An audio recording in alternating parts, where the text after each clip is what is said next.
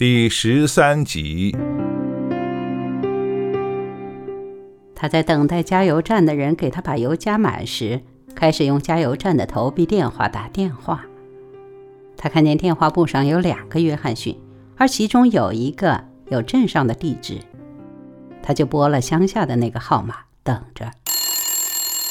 厨房电话铃响时，弗朗西斯卡正在后廊喂狗，还没来得及响第二下时，他拿起听筒：“呃，约翰逊家。”“喂，我是罗伯特·金凯。”他体内又跳动起来，像昨天一样。好像有一根东西从胸部插到腹部。收到了你的字条了，W.B. 叶芝做信使以及种种一切，我接受邀请，不过可能要晚一点天气很好，所以我计划拍摄，呃，让我想想叫什么来着？呃，杉树桥，今晚拍，完事可能要九点钟之后了。然后我还要洗一洗，所以到这儿可能要九点半到十点，行吗？不行，他不愿意等这么长。不过他还是说：“啊，当然可以，把工作做完吧，那才是重要的。我来做一点很方便的东西，等你来了，一热就行了。”然后他又说：“如果你愿意来看我拍照，也很好。”不会妨碍我的，我可以在大约五点半来接你。弗朗西斯卡思忖着这个问题，他愿意跟他一道去，但是有人看见怎么办？假如理查德知道了，他怎么跟他说呢？杉树桥与新的公路平行，在河上游的五百码处是水泥桥。他不太会引人注意，会吗？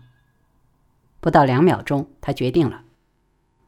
好吧，我愿意。不过我自己开我的卡车去那里跟你会面。什么时候？呃，大约六点钟。那么在那里见你，对吧？回头见。以后整天时间，罗伯特·金凯就在当地的报馆里翻过期的报刊。小镇挺秀丽。有一个蛮舒服的县政府广场，他就坐在那里树荫下的长板凳上吃午饭，一小袋水果，一些面包，还有从街对过咖啡馆里买来的一瓶可乐。他走进咖啡馆去买可乐时，刚过午后，就像在早年荒野的西部酒馆里出现了当地的枪手一样，热闹的谈话中断了一小会儿，大家都打量他。他讨厌这样，觉得不自在，但这是所有小镇的标准程序。有个新来的人，跟我们不一样。他是谁？他来这儿干什么？有人说他是个摄影师，说是看见他今天早上在桥那儿带着各式各样的相机。他卡车的牌子说他是从西部华盛顿那边来的。整个早晨都在报馆里，吉姆翻报纸找关于廊桥的资料。是啊，德士古的小飞仙儿说他昨天到过那里，打听去所有廊桥和路。他要知道这干什么？怎么会真有人要这些桥的照片？都挺破的，快塌了。他的头发可真长。有点像那些甲壳虫的家伙，啊 或者还有那个叫什么玩意儿来着？呃，嬉皮士，是不是？这句话引起后边雅座里和邻桌一阵哄笑。金凯拿着可乐走出门去，那些目光还在盯着他。也许他请弗朗西斯卡出来是犯了一个错误，为他着想。而不是为他自己。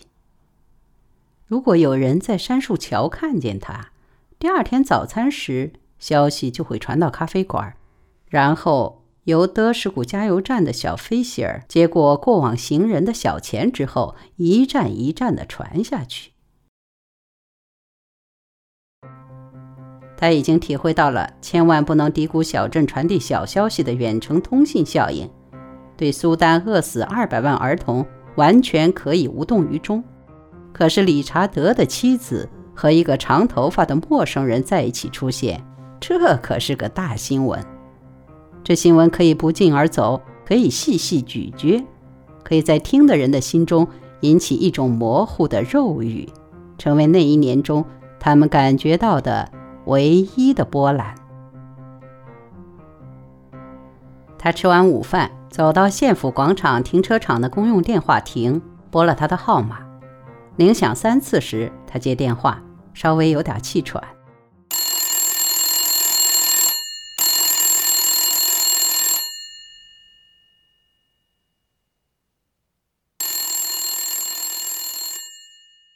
喂，还是罗伯特·金凯。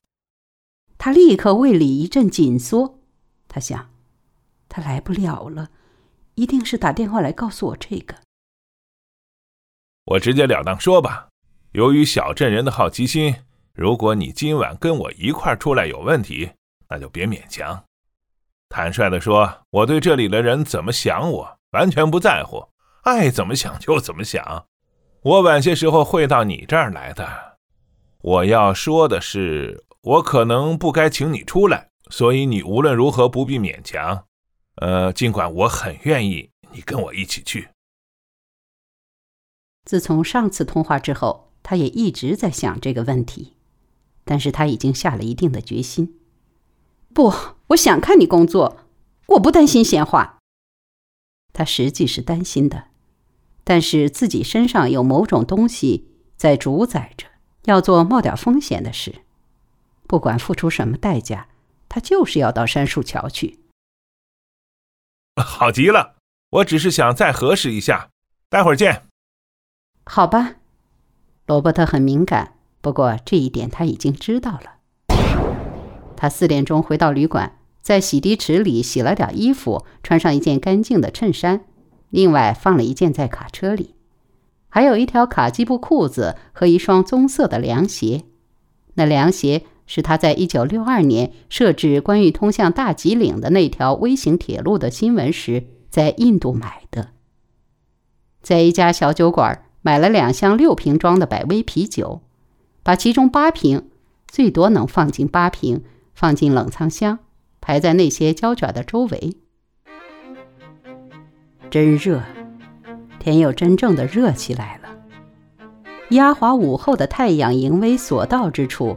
水泥砖土已吸足了火气，近黄昏时，更火上添油，从西方火辣辣地照过来。小酒馆很暗，还算凉快。前门开着，天花板上有个大电扇，还有一台立式电扇在门口以一百零五分贝的响声转着。不过不知怎的，那风扇的响声。陈啤酒的味道，电唱机的高音喇叭，还有酒吧前一张张半含敌意盯着他看的脸，使他感觉这儿比实际更热。外面公路上阳光炙人，他想念喀斯喀特山脉和基达卡附近圣胡安德夫卡海峡沿岸的丛树和清风。不过，弗朗西斯卡·约翰逊看起来挺凉快。他把他那辆福特卡车停在桥附近的树丛后面，正倚着挡泥板站着。他还穿着那条特别合身的牛仔裤、凉鞋，那件白色针织圆领衫衬托的他身材倍加妩媚。金凯把车停在他的车旁，一边向他招招手：“嘿，真高兴看见你，太热了。”他说。无关痛痒的、不着边际的话，在一个他有所动心的女人面前的老感觉又来了。除非谈严肃的事，他总是不知说什么好。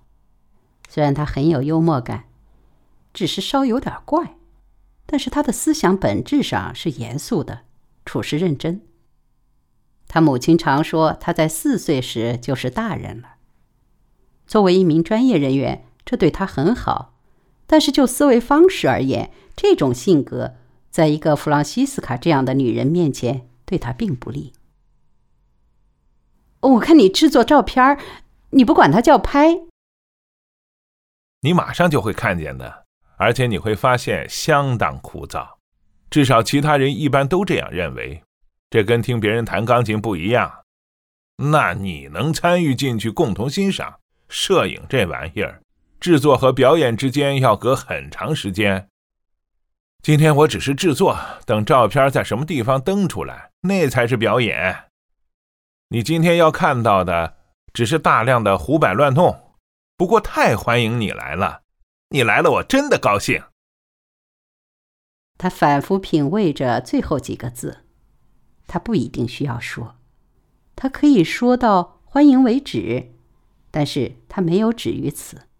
他是真诚的高兴看到他，这很清楚。他希望他到这儿来的本身也能使他体会到同样的意思。我能帮你什么忙吗？他看着他穿胶靴时问道：“你可以帮我拿着那个蓝背包，我拿那个土黄色的和三脚架。”